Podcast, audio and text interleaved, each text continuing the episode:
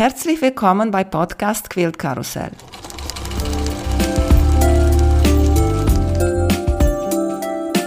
Mein Name ist Emanuela Jeske. Ich möchte euch in die wunderschöne Welt von Quiltern und Patchwork entführen. Heute dabei bei Podcast Quilt Karussell Tanja Stürmer von Nähpark. Hallo Tanja, wie geht's dir? Hallo, ja, mir geht's gut. Ich freue mich immer, Leute wiederzusehen, weil wir haben uns letztes Jahr getroffen, aber leider nur ganz kurz bei Patchwork-Tage in Meiningen. Du hast da so viel zu tun gehabt. Ja, da war einiges los. Da Mhm. waren auch ein paar Neuheiten dabei. Die hast du ja auch gleich mit bewundert. Ja. Ja, es war aber auch mal wieder schön rauszukommen. Du, Tanja, weil du jetzt über Neuheiten erzählst, ich fange an mit einer ganz super spontane Frage. Hast du eine Nähmaschine, die du so in Erinnerung hast, die du da bei der Nähbar gesehen hast und da hat dich so super drüber beeindruckt? Nee.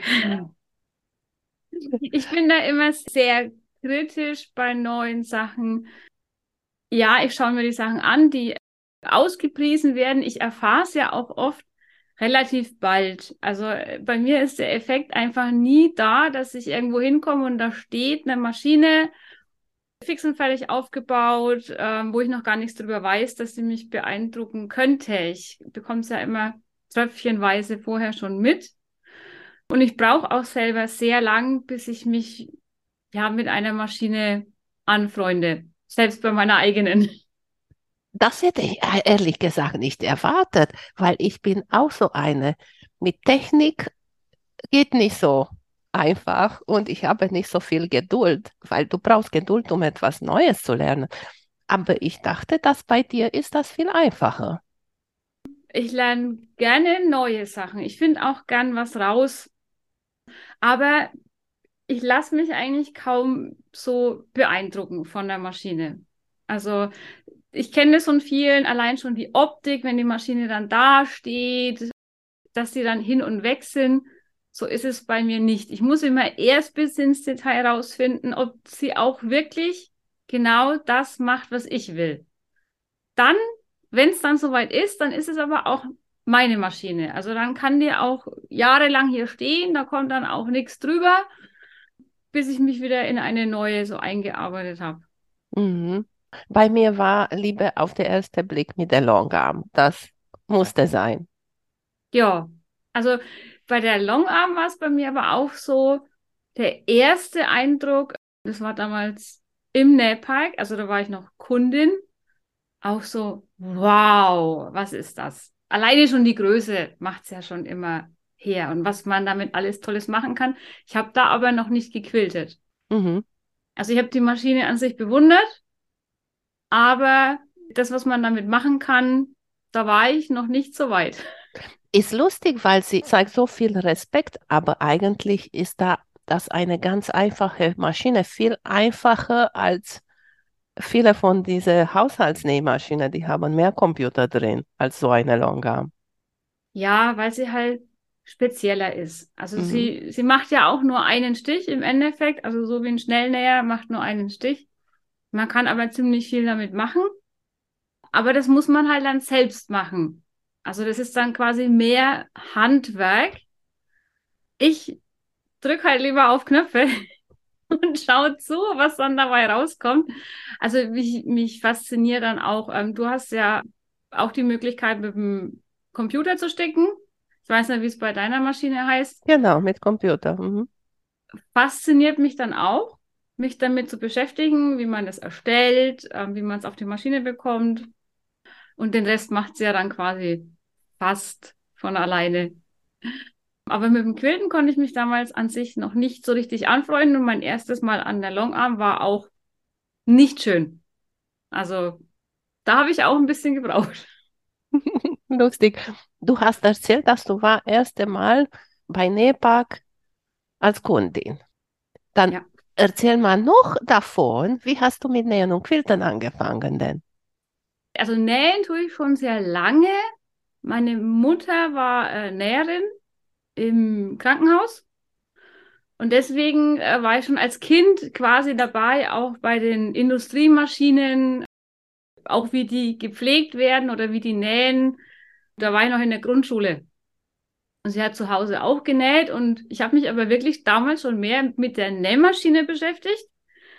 Einfädeln, spulen, ausprobieren, aber nie was genäht. Also als Kind. Da habe ich Hat dann, deine Mutti ähm, dir erlaubt zu nähen mit dir? Ja. Ja, okay. ja. Wir haben damals aber eigentlich mehr mit der Hand gemacht. Ich habe gestickt mit der Hand, das habe ich noch von meiner Mutter gelernt. Aber die Nähmaschine war halt einfach nur interessant, weil es eine Maschine war. Und mein erstes Kleidungsstück habe ich erst mit 14 genäht. Ein paar, so ein halbes Jahr lang und dann war es aber auch schon wieder uninteressant. Dann sind andere Sachen so in den Vordergrund getreten.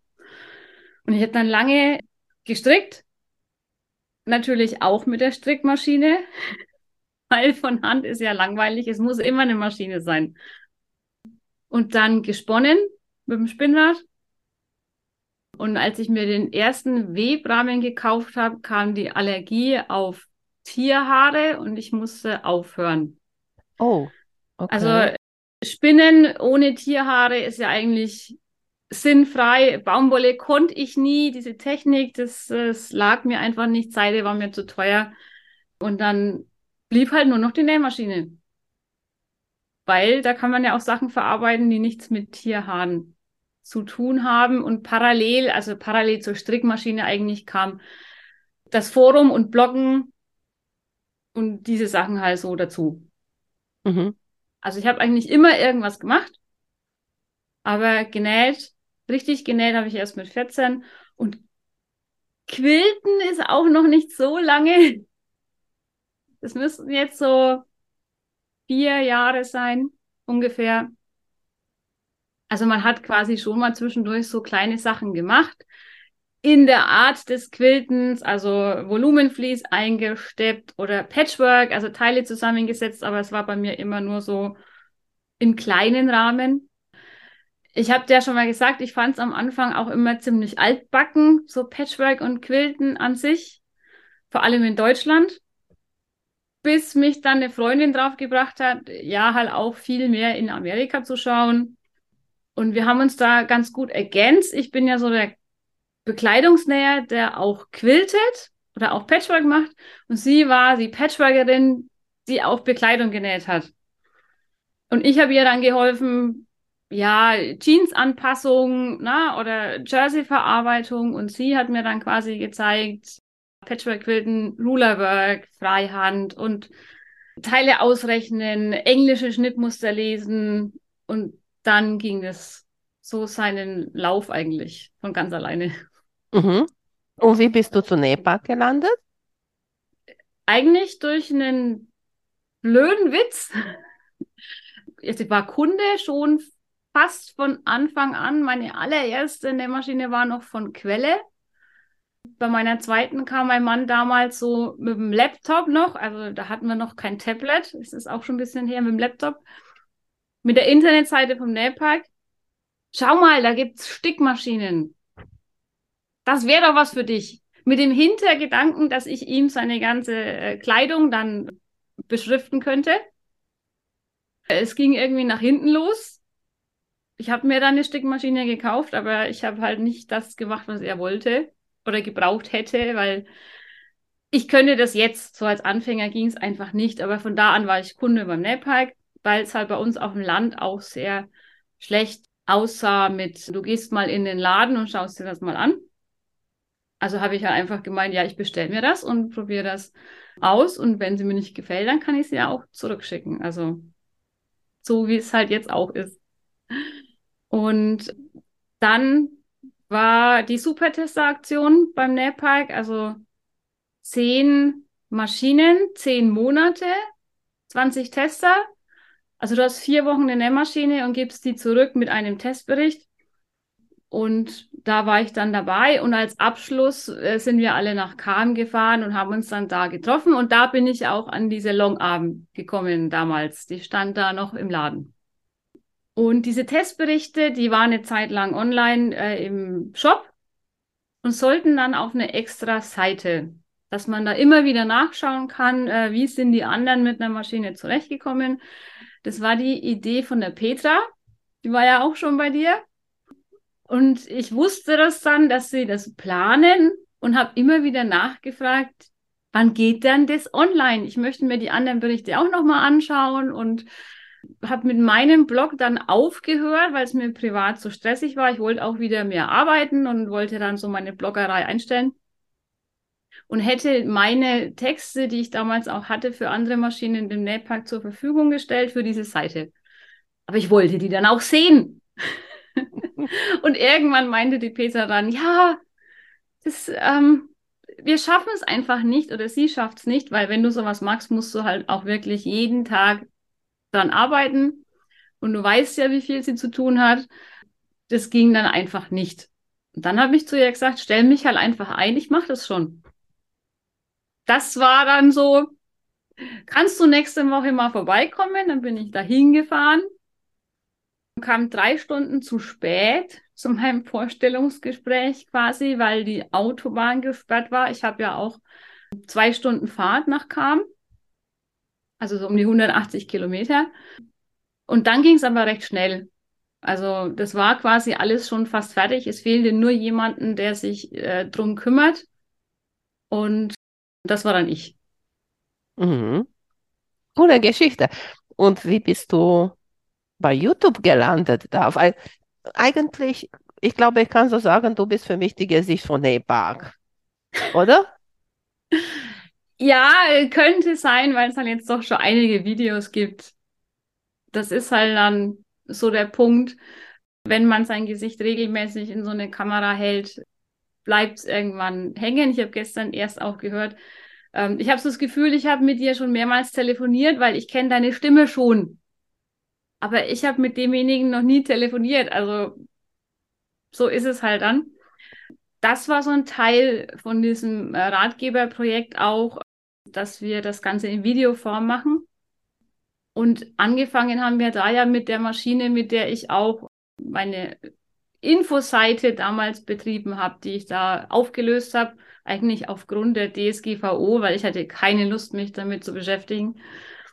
Und deswegen ist es dann in Videoform gepackt worden. Also ich persönlich bevorzuge ja Textform, auch wenn ich mich informiere.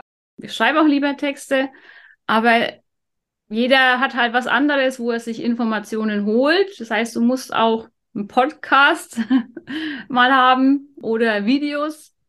Und deswegen haben wir halt ähm, YouTube auch noch.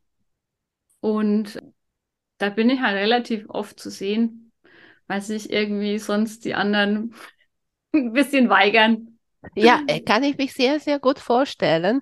Ich habe auch eine Bekannte, sie sagte, warum machst du Podcast, warum machst du nicht YouTube? Ich habe gesagt, nee, das ist nicht mein Ding. Ich mag quatschen, ich mag hier mit dir bequem sitzen. Wir sitzen hier beide bequeme Klamotten und so. Ja. Habe ich gerade die Haare gewaschen, Haare ist nass, aber ist egal, wir quatschen ja. und es ist nur so. Und wie war das für dich, erste Mal da vor der Kamera zu stehen? War ja nicht das erste Mal. Ich habe ja einen eigenen YouTube-Kanal den habe ich eigentlich ja wegen einer Covermaschine gemacht, wegen der Janome Cover. Da habe ich drüber gebloggt und ich hatte eine eigene Website dazu mit halt Anleitungen und äh, Infos über die Maschine. Und die Fragen waren halt immer die gleichen. Und dann habe ich mich irgendwann hingesetzt, habe das Handy hingestellt, habe die, die Maschine aufgestellt und habe hier gefilmt. Also dieses Teil musst du so anbauen und das musst du so anbauen. Und es war für mich dann einfacher, wenn mich jemand gefragt hat, einfach zu sagen, schau dir das auf YouTube an. Die Videos gibt's noch, es sind halt jetzt keine neuen mehr dazugekommen, weil mir dann auch einfach irgendwann die Zeit fehlt, das dann auch noch zu machen. Mhm. Und wie heißt dein Kanal? Vielleicht möchte einer gucken, vielleicht hat jemand so eine Tanja Stürme. Okay, gut. Ganz unspektakulär. da kann man einfach nachschauen. Mhm.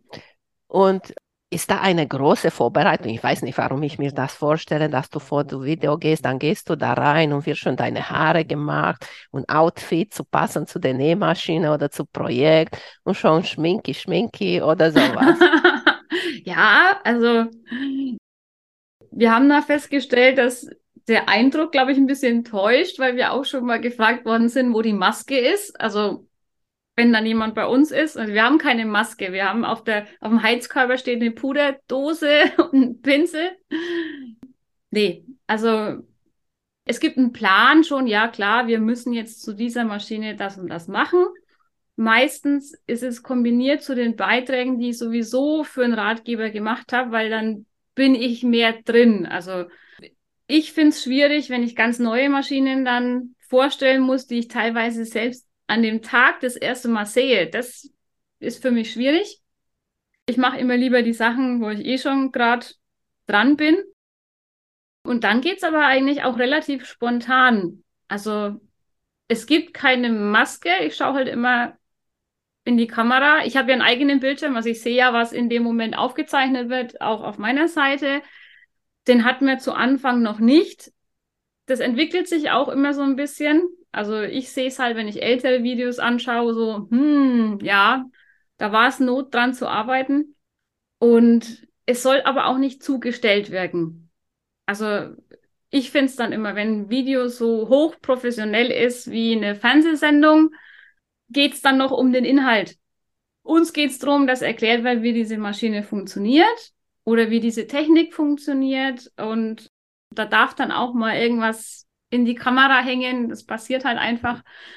Nee, also die Kleidungsstücke werden auch nicht passend zur Maschine ausgesucht. Wir haben natürlich eine Kleiderordnung, also bei uns jetzt, die aber eigentlich ja mehr so für Veranstaltungen ist. Also wir haben ein Farbkonzept und in dem Rahmen sollte man sich bewegen. Du wirst jetzt wahrscheinlich kein Video finden, zumindest keins aus den letzten drei Jahren, ähm, wo ich ein rotes T-Shirt trage. Also mache ich dann nicht. Mhm. Aber ansonsten ist es wirklich so, wir müssen jetzt zur Janome ein Video machen. Also wir holen die Janome aus dem Laden, wir stellen sie in den Drehraum. Also wir haben einen Drehraum, wo sonst nichts anderes gemacht wird, unser Nähzimmer. Und da stellen wir das auf und machen es dann. Ist schon etwas richtig spontane Fehler oder weiß nicht. Nadel gebrochen, Faden gebrochen, etwas so ein Problem passiert das. Du musst das vor der Kamera lösen und ihr habt das drinnen gelassen. Ähm, wenn wir normale Videos drehen, breche ich ab. Also das passiert eigentlich ständig. Es ist wie zu Hause, du willst nur noch diese eine Naht nähen, zack, die Nadel bricht. Das passiert einem im Laden auch, das passiert auch beim Verkauf, dass ein Faden reißt oder sonst irgendwas ist, die Maschine streikt. Dann muss ich es lösen, äh, während der Kunde da ist oder meine äh, Kollegen müssen es lösen halt, wenn sie verkaufen. Im Video sage ich einfach Cut und wir notieren für den Kollegen, der das dann schneidet, was raus muss. Wir kontrollieren es aber auch nochmal nach, ob es wirklich draußen ist das ist auch schon passiert in der Korrektur, dass Sachen drin waren, die wirklich nicht reingehören. Und dann löst man es einfach. Aber mir passiert es auch im Live. Also auf Instagram bei diesen Lives muss ich damit leben, dass irgendwas schief geht. Da ging auch schon einiges schief, aber das ist ja so wie bei jedem zu Hause im Netz immer auch. Es ist kein Drama, kann man alles lösen. Wir hatten aber auch schon ein Video mit dem richtigen Fehler, das online gegangen ist das muss man halt dann austauschen. Mhm. Ja, also das, das sollte nicht passieren. Aber wir ähm, sind nur, auch nur Menschen, weißt du? Ja. also dass man, dass man irgendwie, es kommt eine Unschärfe, es ist eine Hand im Bild oder ähm, du hast für die Stelle kein schönes Bild. Also du hast zwei Kameras, aber auf beiden ist es nicht so, du kannst es nicht mehr ändern. Wenn ich nach Hause gefahren bin und das Video wird geschnitten, ist die Überlegung, magst du es nochmal? Oder lässt du so eine Kleinigkeit drin? Aber richtige Fehler sollten eigentlich nicht drin sein. Mhm. Ich höre auch meine Podcast, vor ich veröffentliche. Ne? Ich höre erstmal bei Schneiden und so, da vorne, hinten und nachher höre ich auch noch einmal, weil mit der Technik, man weiß es nicht. Du denkst, hast etwas gemacht und eigentlich ist nicht gemacht oder ist nicht gespeichert oder keine Ahnung, wie das so passiert. Letztens, ich weiß nicht, wer hat angefangen, mit so einem Schnickschnack in Nähzimmer zu zeigen bei Instagram. Und da hast du so eine Maschinchen da gezeigt. Erzählt uns bitte, was das ist. Der Schrägbandformer. Da hast du mich ja angeschrieben. Ja, das habe ich angefangen, weil mir das einfach so, das musste einfach raus. Also ich stand so vor meiner Maschine, die mein Schrägband gebügelt hat und dachte mir so, dieses Teil ist eigentlich so unnütz. Also man braucht es nicht. Man braucht zum Nähen eigentlich nur äh, Nadelfaden und Schere. Alles andere ist ja äh, Luxus genau genommen, aber das ist ein extremst Luxusteil. Aber ich habe mich so gefreut. Ich denke mir schon immer so, nein, ich kaufe mir kein Schrägband. Ich bügel mir das jetzt nur noch selber, damit ich der Maschine beim Bügeln zuschauen kann. Auch weil ich mir immer extrem die Finger verbrannt habe. Also selbst mit diesen Streckbandformen fürs Bügeleisen, die ja eigentlich schon einen Griff haben, na, und dass man sich eben nicht verbrennt. Ich habe es immer geschafft, bei jedem Streckband mindestens einmal irgendwo an meinen Finger zu kommen. Die Technik mit der Stecknadel auf dem Bügelbrett, die habe ich auch eine Zeit lang gemacht. War dann auch immer irgendwas. Vor allem hat bei mir oft die Größe dann nicht gepasst. Wenn ich mit der Stecknadel gearbeitet habe, war es halt nicht die Breite die ich wollte. Und ich habe dieses Teil schon vor Jahren mal gesehen auf einer amerikanischen Seite. Da war es in Deutschland relativ schwer zu bekommen und teuer und halt Luxus. Ne? Und dann habe ich es immer wieder so vor mir hergeschoben. Und jetzt äh, gibt es das ja in Deutschland. Und wie ich das gesehen habe, habe ich gesagt, jetzt. jetzt gibt es bei haben. euch in APAC zu kaufen? Ja. Okay. Ja. Das war eben auch die Frage, bieten wir es an? Ja, nein. Also es gibt ja durchaus Produkte. Wir haben ja nicht alles. Du musst ja bei manchen Sachen einfach auch mal überlegen, wollen wir das anbieten oder nicht? Das war auch so ein Teil, wo halt die Überlegung war, ja, nein. Bei mir war es gleich so, ja. Und vor allem, als ich das früher angeschaut habe, äh, waren keine Spitzen dabei. Also du brauchst ja diese Aufsätze zum Bügeln. Da war irgendwie früher immer nur eins oder zwei dabei. Und jetzt ist der Aufsatz fürs Binding dabei. Du hast, ich glaube, drei für Schrägband, die quasi die Außenseiten nach innen bügeln. Und du hast zwei für Binding in ein Dreiviertel Inch und zwei Inch oder so. Ich nehme immer das Größte eigentlich noch weniger sinnvoll, weil ein Binding ist ja relativ einfach zu bügeln im Vergleich zum Streckband, weil du musst ja nur den Bruch bügeln. Mich hat es trotzdem genervt. Binding gesagt, nervt ja, von Anfang bis Ende, von Schneiden bis zuletzt äh, Nähen. Naja, also das Schneiden nervt mich jetzt auch nicht mehr, weil ich mit diesem, wie heißt dieses Lineal, ja, weißt du, weiß ich, was du meinst. Der so sch schneidest die Streifen da drin. Ne? Genau. Ne? Und mhm. drum mache ich dann äh, bei dem Schrägbandformer die 2 Inch, weil es genau zu meinem Schrägbandformer passt und dann ist es relativ schnell geschnitten. Du musst es halt noch zusammennähen. Geht gut durch die Maschine, diese Teil, wo zusammengenäht ja. ist? Also okay. es kommt natürlich auf den Stoff drauf an wenn du dickere Patchwork-Stoffe hast oder ein Flanell oder so, dann wird es auch schwierig, aber jetzt für die normalen Patchwork-Stoffe klappt es gut. Du musst halt aber auch schön zusammennähen, also genau im 45-Grad-Winkel. Du musst die äh, Dog-Ears am besten noch ein bisschen tiefer einschneiden, also wirklich kein Überstand. Und ich bügel es dann auf die Nahtzugaben auf Holz. Ich habe keinen Klepper, noch nicht. Oh, ähm, na, das ist aber. Da bin ja, ich, ich hab, enttäuscht von dir, ehrlich ich gesagt. Ich habe damals bei der Barbara keinen mehr bekommen und ich glaube, sie hat noch keine wieder im Shop. Aber ich habe diese Dime-Bügelstation äh, und die ist ja aus Holz. Die nehme ich für alle Nahtzugaben und dann habe ich im Endeffekt ja auch diesen Effekt, den das Holz macht, was die Feuchtigkeit aus der Bügelkante zieht. Und damit werden meine Nahtzugaben auch richtig schön platt, also beim Schrägband. Und dann geht's auch durch. Es kann schon sein, dass die Maschine dann äh, das Stocken anfängt, weil eine dicke Stelle kommt, aber dann ziehe ich einfach vorne am äh, Schrägband, bis die dicke Stelle durch ist.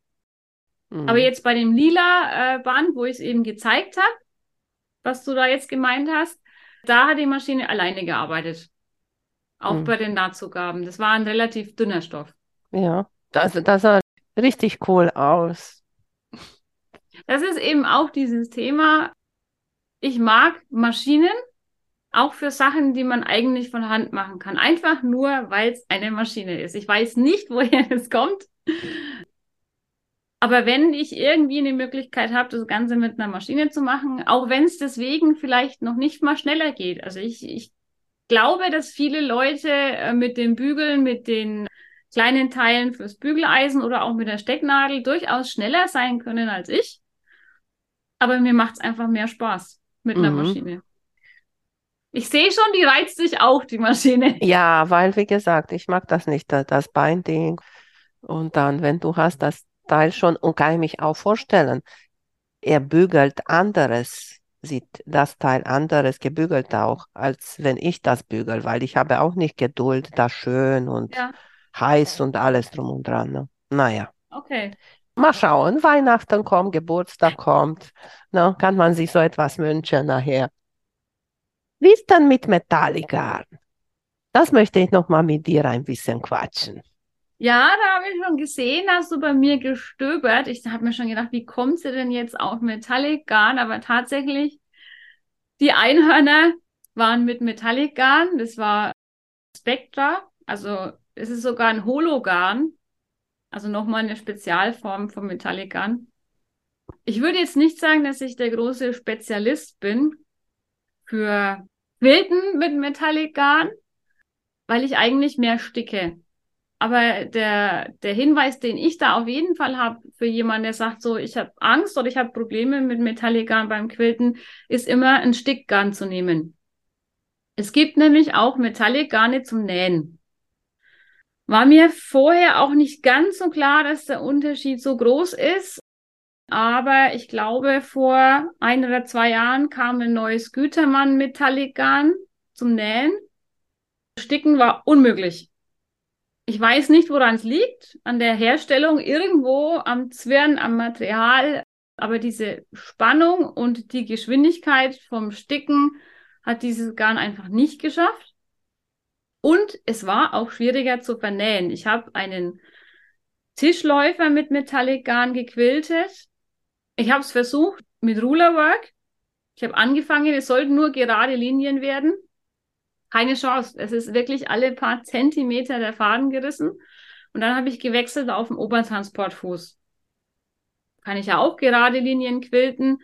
Da ging es dann besser. Also da war der Fadenriss halt nur noch alle 30 Zentimeter und so habe ich es dann aber fertig gemacht, weil ich hatte ja schon angefangen. Und dann muss ja der Rest passen. Und die Farbe hat einfach so perfekt dazu gepasst von dem Metallic Garn. Aber insgesamt habe ich das für mich so notiert, Metallic Garne zum Nähen äh, verwende ich gar nicht mehr, weil wenn ich Metallic Garn zum Sticken benutze, kann ich auch damit nähen.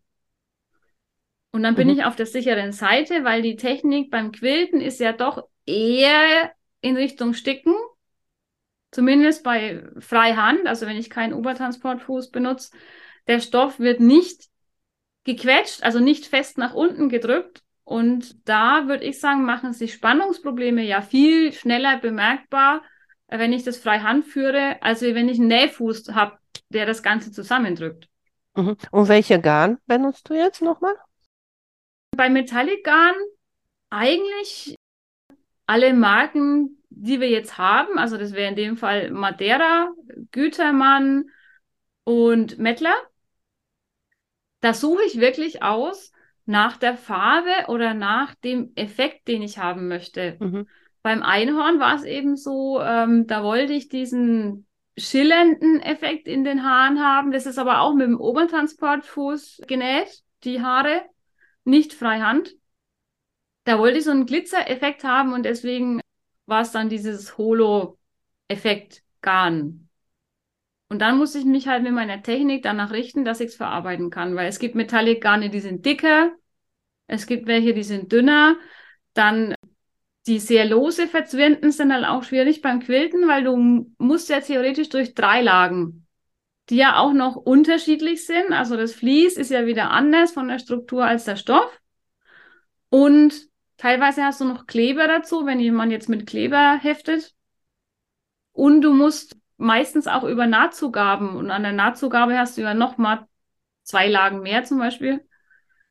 Da kann das beim Metallic Garn schon schwieriger werden. Mm. Ich habe mit der Longarm gar nicht mehr probiert. Ich habe auch ein bisschen Metallic Garn da. Ich habe sie zur Seite gelegt und ich habe gesagt, nee, habe keine Geduld. Ich lasse das, ich nehme das mit der Hand und ist alles gut.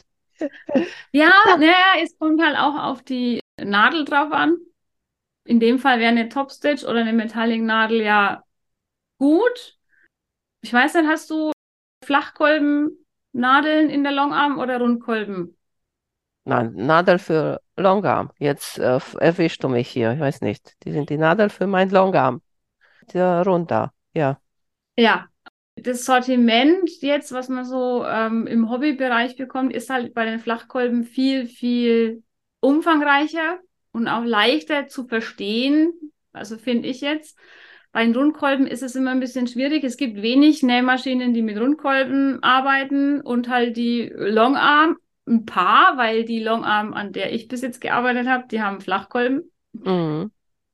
Das heißt, es ist auch schwierig herauszufinden, liegt es an der Nadel und wenn ja, welche nehme ich dann stattdessen? Ja. Na, und wenn du dich im, zum Beispiel im Schmetznadelsortiment bewegst, ist es ja relativ einfach herauszufinden, welche Nadel das man benutzen könnte, weil es gibt mhm. ja eine extra Metallic-Nadel. Oder ausprobieren. Ja. Also. Sehr schön, Tanja. Guck mal, die Zeit läuft. Hast du uns noch mal etwas zu erzählen, das du unbedingt möchtest uns erzählen? Also ich habe mich ehrlich gesagt im ersten Moment gefragt, als du mich angeschrieben hast, Quilt Karussell. Ich quilte ja gar nicht so viel. Bin ja wirklich eher der Bekleidungsnäher und ich finde immer so, so die paar Jahre, die ich bis jetzt quilte und die Projekte, die ich mache, sind jetzt nicht so aufwendig wie das, was ich von Leuten sehe, die sonst in deinem Podcast sind. Aber ich habe mir dann gedacht, ja, erstens mal macht nicht jeder immer so Riesenüberwürfe. Ist ja auch immer so eine Platzfrage. Quilten kann man ja auch im Kleinen und äh, jeder fängt mal an. Richtig.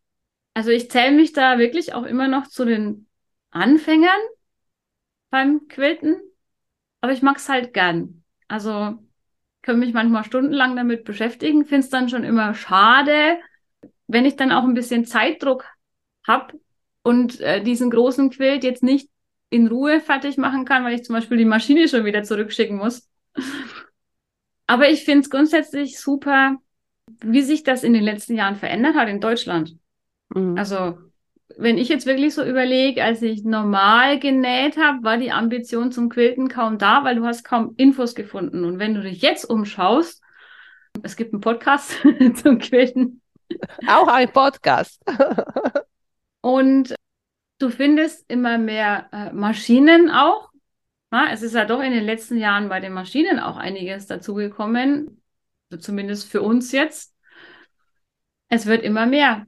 Und ich finde es schön, weil dann Sehr kann ich, man kann sich dann nähtechnisch überall austoben. Also es ist nicht mehr nur so, ähm, entweder ich bin Taschennäher oder ich bin äh, Bekleidungsnäher. Und es vermischt sich ja auch. Du hast ja jetzt auch Taschen, die gequiltet werden. Das ist das, was ähm, mich gerade so ein bisschen beschäftigt da bin ich fast schon wieder im nächsten Land. Also ich habe festgestellt, es gibt so viele Designer, die so ganz spezielle Stickmuster machen. Also gequiltetes Kunstleder zum Beispiel. Ja. Aber das ist für mich jetzt so der nächste Punkt, wo ich sage, das ist die Verbindung aus Taschennähen und Sticken und Quilten. Ja, diese Leder zu quilten, finde ich auch eine coole Idee. Vor ein paar Jahre hat mir eine gute Freundin ein paar Jeans mitgebracht, zu zerschneiden und wieder benutzen. Und hier vorne haben, ich weiß es nicht, ob das echte Leder ist oder Kunstleder. So ist ein großes Stück Stoff. Und ich habe auch gedacht, das zu probieren, zu quilten, wie das aussieht. Ja, also ich habe am Anfang ein bisschen probiert, da war das Kunstleder zu steif, das ich da verwendet habe dann tritt nichts hervor. Also da muss man auch so ein bisschen üben und auch Glück haben mit dem Kunstleder dann. aber ich probiere es immer wieder mal und ich schaue mir auch eben die, die Bilder an, hauptsächlich auf Instagram und mir da ein bisschen Ideen zu holen. Ich habe jetzt auch mal Stickmuster gekauft von jemandem, ähm, die da immer ganz tolle Sachen zeigt, um das mal auszuprobieren, was ist das optimale Vlies, welches Kunstleder kann man dann gut verwenden, dass es halt schön plastisch hervortritt. Da habe ich jetzt ein paar Teile da liegen und ich möchte auch gern wissen, wie es auf Dauer dann aussieht, wenn ich die Tasche gemacht habe und die wird eine Zeit lang benutzt. Was passiert dann mit dem Vlies? Fällt es vielleicht zusammen irgendwann und ich habe keinen 3D-Effekt mehr oder stößt sich das Kunstleder irgendwie ab an diesen erhabenen Stellen? Mit Echtleder finde ich es noch schwieriger, weil dann brauchst du wirklich ein hochwertiges, aber sehr dünnes Echtleder und das richtige Vlies. Ja, äh, ich habe mhm. ja Zeit zum Probieren. Aber was ich eigentlich eben sagen wollte, ist, man muss sich ja nicht festlegen auf eine Technik. Also man kann ja jetzt beim Nähen alle Techniken miteinander vermischen. Du hast es an der Longarm, du hast einen Computer, mit dem du quilten kannst. Das ist das gleiche Prinzip wie mit der Stickmaschine. Kann auch mit der Stickmaschine quilten. Und man kann sogar Pantographenmuster kaufen für die Stickmaschine. Also ich bekomme ein und dasselbe Muster, das ich für einen Pantographen, für eine Longarm auflegen kann, um normal Pantograph zu arbeiten, kann ich auch kaufen als Stickmuster für eine ganz normale Haushaltsstickmaschine. Und das finde ich dann cool, wenn ich alle Sachen so ein bisschen kombinieren kann. Noch etwas wollte ich über diese Lederquilter machen. Ich glaube, ist auch ein bisschen besser, wenn so ein luftiger Muster ist und nicht zu eng gequiltert sodass ein bisschen mehr Platz ist für die Leder, so in 3D-Effekt ja. zu machen. Da bin ich jetzt eben auch am Probieren. Ich möchte selber ein paar digitalisieren. Ich habe ja schon mal so Quiltstickmuster gemacht, aber nur rahmenfüllend, also nicht zum Ansetzen, sondern passend zu den verschiedenen Herstellern, zu den verschiedenen Größen der Rahmen. Dann kann man sich zum Beispiel ja eine Tasche rausschneiden. Also wenn ich ich habe bei Bernina den 41 mal 26, dann habe ich schon ein ordentliches Teil. Das reicht ja schon für eine Kosmetiktasche, wenn man das ganze Teil verwendet. Oder man nimmt zwei und macht was anderes draus. Aber da musst du wirklich schon einen Plan haben, wie dicht sollte das Muster sein, wenn ich es platt haben will. Wie locker muss es sein, damit ich die Ausbuchtung bekomme. Also ich habe schon festgestellt, die nächsten Jahre habe ich gut zu tun, bis ich alles ausprobiert habe, was ich gerne mal ausprobieren möchte. Mhm. Wegen dieser Quiltern mit der Stickmaschine. Letztens waren wir in Greifswald zu unserem Nähcamp hier und wir sind mit drei Mädels gefahren. Ein Mädel kam zu mir, haben wir mein Auto geladen, habe ich gesagt, nicht zu viel, wir müssen noch eine nehmen. Wir gehen zu der nächsten Mädel und ich sehe da bei ihr im Flur zwei Nähmaschinen.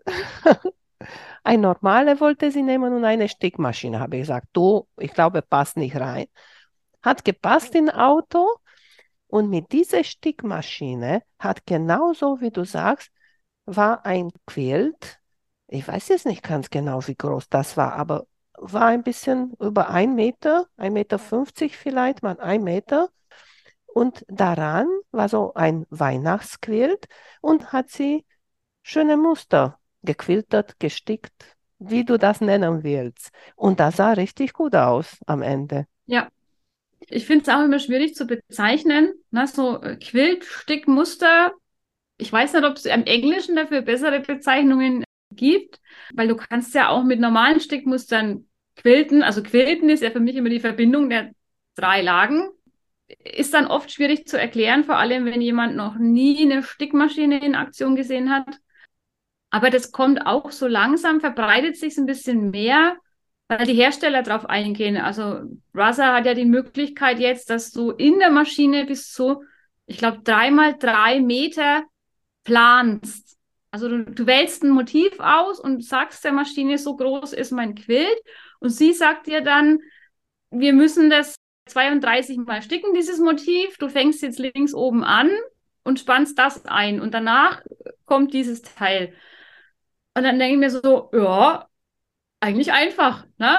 wenn ich an der Maschine mein Motiv aussuchen kann und es stimmt dann auch noch, was ausgerechnet worden ist zu meinem Quilt dann, dann wird es halt auch bekannter. Bernina hat ja jetzt auch diesen extra Klemmenrahmen, dass du direkt an der Maschine umspannen kannst. Das war ja, also finde ich, immer so ein Nachteil vom Quilten mit der Stickmaschine, weil du musst es ja immer einspannen. Musst jetzt auch nicht mehr, kannst jetzt auch direkt an der Maschine machen. Und da kann man schon ganz viel mitmachen. Ich würde jetzt keinen Deckenquilt komplett mit der Stickmaschine machen, weil du hast ja dann bis 36 Zentimeter, da musst du schon oft umsetzen, bis das Teil fertig ist. Ich kombiniere es gern. Also ich habe beim letzten Quilt, das war ein T-Shirt-Quilt, die T-Shirts, diese Ausschnitte habe ich mit der Stickmaschine gemacht, damit ich immer exakt das gleiche Motiv habe. Und die, meine Verbindungsstege, die habe ich mit Rulerwork gemacht. Also ich muss ja nicht nur, weil ich eine Stickmaschine habe, jetzt meinen Quilt immer komplett mit der Stickmaschine machen. Ich kann auch einzelne Motive reinsetzen. Mhm. Ja, auch meine, meine Freundin hat genau auch so gemacht. Das war, wie gesagt, Weihnachtsstoffe, grün, rot und so, ganz bunte und waren auch einige Stoffe, die nicht so voll waren mit Muster. Und da hat sie diese Glocke, glaube ich, war das, oder Schneeflocke, diverse Motive gestickt, wo die auch viel besser zu sehen sind, weißt du? Und dann klar, ja. rundherum kannst du etwas anderes machen. Und genau das mag ich auch bei meiner Quiltmaschine. Ich bin keine, der macht von einfach bis Ende ein Muster. Weißt du, ich kombiniere genauso wie du sagst. Lineal quilten, ein bisschen Freihand und vielleicht in ein Quadrat oder zwei mache ich so einen schönen Federkranz oder so etwas da die Kirsche auf die ja. Torte. Ich finde es halt gut, dass man immer alles so ein bisschen kombinieren kann, wenn man möchte, aber nicht muss, weil eine Stickmaschine nur zum Quilten anzuschaffen, ist dann wahrscheinlich auch wieder schwierig, weil du musst dich wirklich erst in die Technik der Stickmaschine einarbeiten, bis du dann quasi das Ganze auch für ein Quilt benutzen kannst, weil du willst ja beim Quilt auch eine schöne Rückseite. Also die Stickmaschine grundsätzlich macht ja eigentlich eher eine schöne Vorderseite. Und auf der Rückseite, hm, so, naja, also auch schön, aber es ist halt immer der Oberfaden auf der Unterseite. Das ist das Grundprinzip der Stickmaschine. Das musst du ja beim Quilten anders machen. Also da muss man sich dann schon auch ein bisschen damit beschäftigen. Ja, beschäftigen. Aber ich sage immer, wenn ich eine Stickmaschine habe, kann ich die ja auch zum Quilten benutzen. Und weißt du, was wollte ich dich fragen? Du bist so eine Klamottennäherin. Jo. Hast du dir schon mal eine Quiltjacke genäht? Nein. Willst auch nicht, so wie du kurz geantwortet hast. Also mir ist es eben in den letzten Tagen auch aufgefallen, dass sich entweder das zum Trend entwickelt oder ich Leuten folge, die da irgendwie dabei sind ich weiß nicht, ich will ich es nicht ausschließen, ob ich es nicht vielleicht irgendwann mal mache, wenn mir ein Quiltmotiv besonders gut gefällt. Ich habe ja letztes Jahr Heart of a Lion gemacht für meinen Mann als Kissen und ich finde das Motiv total super. Ich will das auf jeden Fall nochmal machen, vielleicht eine Nummer größer dann. Das macht sie bestimmt auch cool. Auf einer auf Jacke. Der Rückseite, auf der Rückseite und dann am Ende nur einfach und dann vielleicht hier vorne nur ein paar Streifen, so wie die Farbe von der Rückseite ja. von der Löwen. Also, und auf Ärmel auch noch ein bisschen. Das wäre richtig möglich cool. ist da viel, aber der Trend, glaube ich, der braucht bei mir noch ein bisschen. Passt jetzt auch zu meinem Bekleidungsstil, wenn ich da so überlege, eigentlich nicht so richtig dazu. Aber wie gesagt, ich will mich da nicht verschließen. Ich kann mich noch daran erinnern, als ich das erste Mal gequiltet habe, ich weiß nicht, was es war. Äh, doch, es war, ich habe ja gleich mit einer Decke angefangen, also war auch clever, ne, für das erste Quillprojekt gleich die große Größe äh, zu benutzen. Und ich zeige so meinem Mann, ne, da schau mal, was ich da mache. Und dann hat er erstmal so geguckt, naja, eine Decke. Und dann ging es halt so um, um das Thema, was ist ein Quilt? Das ist ja auch gerade so aktuell, dass man Leute, beschenkt, die gar nicht wissen, wie viel Arbeit es macht, dass man so ein Info mitgibt. Und dann habe ich ihm das erzählt und seine Aussage war dann, kannst du machen, aber diese Dinge kommen nicht an die Wand. Da habe ich mich bis jetzt dran gehalten. bis jetzt hängt bei mir noch kein Quilt an der Wand, weil sie auch alle immer in Benutzung sind. Aber bei diesem Löwen zum Beispiel hätte ich es mir jetzt auch vorstellen können, das als Wandbild zu machen. Mhm. Ja, aber vielleicht musst du anf einfach anfangen, zum Beispiel so mit einem Adventskalender. Weißt du, vielleicht für ihn ja. ein Adventskalender etwas Kleines, wo er jeden Tag etwas von dieser kleinen Täschchen rausnehmen kann, weißt du, und dann tastet er sich an der Idee ran. Mir fällt es gerade ein, einer hängt schon an der Wand. Das ist ihm nur nicht aufgefallen. Der hängt nämlich immer im Netz immer an der Wand. Den hast du vielleicht auch gesehen. Das war dieser QR-Code, den wir auf den Patchwork-Tagen dabei hatten. Und der war ja auch explizit dazu gedacht, dass er an die Wand gehängt wird, weil sonst kann man mit dem Handy ja den QR-Code äh, schlecht ablesen. Aber der hängt jetzt in meinem Netz immer an der Wand und ich glaube, da kann ich noch machen, was ich will. Aber in der restlichen Wohnung hängt noch keiner. Ich habe damals auch gemeint, niemals käme ich auf die Idee, ein Quilt an die Wand zu hängen. Aber als ich zum Beispiel auch bei der Regina war, die hat ja auch im, im Treppenhaus hat die Quills hängen, denke mir auch so, ist eigentlich super. Es, es dämmt ja ein bisschen, es nimmt Geräusche, es reduziert Geräusche, wenn Stoff an der Wand hängt.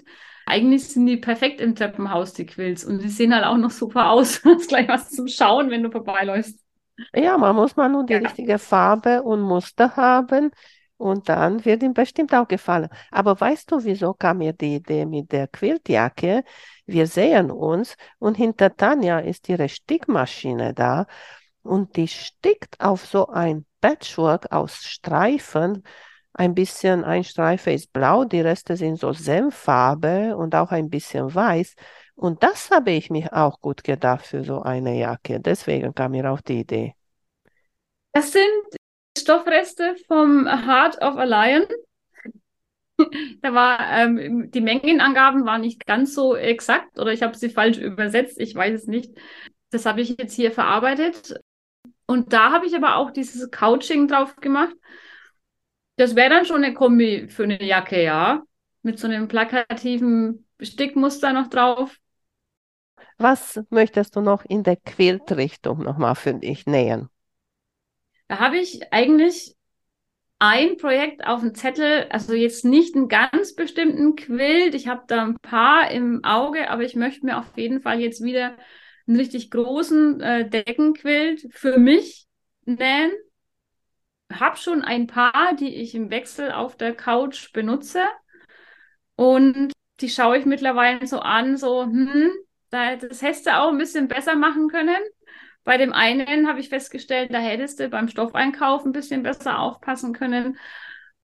Ich habe gerade zwei Deckenquills noch für andere in Arbeit und habe mir jetzt vorgenommen, dass ich den nächsten mal nur für mich mache. Und hast schon ein Muster in Auge? Ja, kann ich aber noch nicht drüber reden. Okay, es wird was geheimnisvoll. Okay, na gut. Ja. Die werden bestimmt dabei dir irgendwo sehen. Na gut, genau. Tanja. Dann Erzähl uns bitte, wo du zu finden bist. Also auf YouTube als Tanja Stürmer, denke ich, also ich schaue da relativ selten rein. Das sind meine alten Sachen. Ansonsten bin ich ja auf Instagram auch als Tanja Stürmer privat unterwegs. Und die anderen Sachen, die ich mache, sind eigentlich eher alle dann beim Nähpark zu finden, beziehungsweise beim Nähratgeber. Also wenn jemand dieses, was du beschrieben hast hier hinten mit dem Senfgelb und Blau sehen möchte, dann äh, muss er beim Nähratgeber vorbeischauen auf Instagram. Oder auch auf Facebook oder auf der Homepage eben äh, www.nähratgeber.de oder beim Nähpark. Mhm. Ich habe nun noch mal eine ganz letzte Frage. Ich habe heute Nacht so gedacht, ich liege da im Bett vor Einschlafen und mein Gehirn noch rattert so und da kam diese Frage und habe mir gedacht, unbedingt nicht vergessen, dich zu fragen. Du nähst oder ist deine Arbeit mit Nähen zu tun? Dein Hobby auch? Hast du ja. noch ein anderes Hobby oder passiert dir schon mal, dass du sagst, okay, jetzt habe ich genug von Nähen, ich will auch etwas anderes machen oder hören oder sehen? Also ein anderes exzessives Hobby, so wie Nähen, habe ich nicht. Also ich bringe meine Freizeit natürlich auch mit anderen Sachen rum. Ich lese, ich höre Hörbücher oder Podcasts. Wenn ich draußen sein möchte, fahre ich Motorrad. Also ich kann es jetzt nicht als Motorrad bezeichnen. Es ist eine 125er, weil ich habe während Corona spontan diesen Ergänzungsführerschein gemacht für Autofahrer. Da fahre ich dann mal gerne durch die Gegend. Ansonsten ist wirklich Nähen auch mein Hobby in sämtlichen Variationen.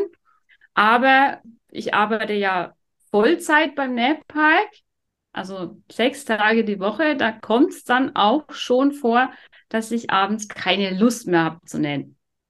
Ich mache das ja von im Homeoffice, also ich bin größtenteils zu Hause. Das heißt, ich kann nach Feierabend theoretisch sitzen bleiben und meinem Hobby nachgehen. Ähm, das mache ich mittlerweile nicht mehr. Ich muss wirklich auch eine Pause machen, um ein bisschen Abstand zu bekommen. Und ich habe auch immer ein Projekt, bei dem es definitiv nichts mit dem Nährratgeber zu tun hat. Also was komplett getrennt abläuft. Das dauert dann auch oft sehr lang, bis dieses Projekt fertig ist. Aber ich brauche ein was, wo ich keine Fotos machen muss, wo ich nicht aufschreiben muss, was habe ich da gemacht, sondern das kann dann auch mal misslingen, dann liegt es halt in der Tonne. Das muss ich dann trennen und ich, es gibt auch Tage oder Wochen, wo ich wirklich keine Lust habe zu nennen. Aber ich denke, die hat jeder, egal ob er ähm, berufsmäßig näht oder beruflich was vollkommen anderes macht. Man hat in jedem Hobby mal so eine Zeit, wo man es einfach nicht braucht, wo so was anderes sein muss. Und es, da sollte man sich auch nicht selbst stressen, dass man jetzt irgendwie sagt, ich habe mir eine Longarm hingestellt für mein Hobby. Ich habe jetzt eine Woche keine Lust, dann darf man kein schlechtes Gewissen haben. Und so funktioniert es bei mir eigentlich bis jetzt ganz gut. Ich habe zu meiner Kollegin immer gesagt, ich hatte lange noch die Möglichkeit, wieder zurück in meinen alten Beruf zu gehen. Weil ich habe damals ja, als ich da beim NetPark angefangen habe, äh, quasi erstmal entschieden, ich steige jetzt nicht in meinen alten Job voll ein, ich breche das ab. Wenn es mit dem Nailpark nichts wird, so wie ich mir das vielleicht vorgestellt habe, kann ich ja immer wieder in meinen alten Job zurück. Das kann ich jetzt nicht mehr. Und vor dem Punkt hatte ich am Anfang ein bisschen Angst, so zu wissen, es kommt irgendwann der Tag, wo dieser Laden, wo du gearbeitet hast, einfach nicht mehr da ist und du kannst nicht mehr hin und kannst sagen, ich bin jetzt wieder da. Das ist jetzt aber auch schon über ein Jahr her, hat mich nicht gestört. Mhm. Also Aktuell bin ich voll auf damit zufrieden, kann mir nichts anderes vorstellen. Aber man soll niemals nie sagen. Kann ja auch irgendwann einfach mal sein, dass man vom Nähen so dermaßen die Schnauze voll hat. Das glaube ich Und, nicht, weil äh, genauso wie du gesagt hast, gibt so viele Methoden, so viele Techniken, so viele Materialien, Stoffen, alles drum und dran, dass ich glaube nicht. Ja, dann drehst da du eine Runde ja mit deinem Motorrad an der frischen Luft und dann ist alles wieder gut. ja, das sind eben die Pausen. Also ich höre es auch öfter, dass jemand sagt so, oh, ich habe jetzt irgendwie voll den Durchhänger beim Nähen. Und damit ziehen sie sich dann selbst noch weiter runter, weil sie mit Gewalt gegen diesen Durchhänger ankämpfen wollen. Und das bringt ja im Endeffekt nichts. Mhm. Ich sage immer, es kommt von alleine wieder. Wenn jemand schon, wie du jetzt zum Beispiel, so viel gemacht hat und so im, im Quilten drin ist, dann kommt vielleicht mal eine Pause, aber der Punkt, dass man einfach irgendwie alles hinschmeißt, der kommt dann wahrscheinlich nicht mehr. Äh, äh, bei mir ist so, dass ich habe leider nicht genug Zeit, um so viel zu machen, wie ich möchte. Und was ich finde, okay, ich mache alles hobbymäßig, aber diese Projekte mit Termine, weißt du, das ist ein bisschen nicht so gut, habe ich so das Gefühl, weißt du? Ja, da ist aber bei mir der Vorteil, dass ich keine Projekte mit Termin habe. Also klar habe ich Projekte äh, von der Arbeit her, die zum bestimmten Termin fertig sein müssen, aber das sind dann Beiträge oder Vorbereitungen oder Veranstaltungen, die fertig geplant sein müssen. Aber bei mir gibt es jetzt nie die Aussage, die Tasche muss jetzt in zwei Tagen fertig sein. Warum? Es ist ja egal. Ich zeige ja in meinen Sachen, wie ich dahin komme. Ob die Tasche dabei jetzt wirklich fertig wird, ist ja zweitrangig. Ich habe ja keine Kunden, die ihr Projekt abholen wollen zu einem bestimmten Termin. Ich finde, das ist ein ganz anderer Druck, wenn du quasi Auftragsquilten machst und dieser Quilt muss zu diesem Datum dann fertig sein, weil die Kundin den abholen will. Das ist ja wieder was anderes. Mhm. Bei mir geht es ja darum, dass die Information rund um dieses Projekt fertig ist und ich bekomme auch eigentlich nie gesagt, du musst jetzt eine Jeans nähen nach einem bestimmten Schnitt. Das entsteht immer durch die Maschinen, die da sind. Dass ich dann einfach sage, Mensch, wie jetzt hier, jetzt steht die Yuki da, definitiv nähe ich mir jetzt eine Jeans. Ob die jetzt fertig wird bis zu der Zeit, in der ich sie zurückgeben muss, ist ja nicht relevant, weil ich kann meine Jeans ja auch mit meiner Nähmaschine fertig nähen. Mhm. Und das ist dann alles ziemlich entspannt eigentlich. Im Gegensatz zu jemandem, der zum Verkaufen näht oder Auftragsarbeiten anbietet. Mhm. Ja, siehst du, das ist sehr schön, dass du uns ein paar Blicke in deine berufliche Zeit uns erzählt hast. Ich Schön danke war's. dir. Ja, ich freue mich richtig sehr, dass wir uns heute richtig hier so viel uns unterhalten haben, nicht wie damals in, in Meiningen. Ja, äh, in Meiningen äh, werden wir uns ja nicht mehr sehen. Das ist ja nächstes Mal woanders, die Patchwork-Tage. Und wir sind nicht dabei. Wir haben eine andere Veranstaltung zu der Zeit. Schade. Ja. Man kann sich nicht zerteilen. Eine Zeit lang war nirgends was äh, los oder ganz wenig. Und jetzt sind wir wieder an dem Punkt, dass man nicht weiß, wo man zuerst hingehen soll. Mhm. Aber wir werden uns bestimmt mal wieder über den Weg laufen. Irgendwo. Ja, ich denke auch. Wünsche ich dir alles Gute. Wir sehen uns, wir hören uns. Jawohl, bis dann. Tschüss. Ciao. Vielen Dank für euer Interesse an meinem Podcast Quiltkarussell. Ich würde mich freuen, wenn ihr meine Folgen bei eurem Liebling-Podcast-Anbieter anhört. Wenn ihr Fragen und Empfehlungen zu meinem Podcast habt, bin ich bei Facebook als Quiltkarussell erreichbar oder via E-Mail unter quiltkarussell.gmx.de. Bis zum nächsten Mal, eure Emanuela von Quiltkarussell.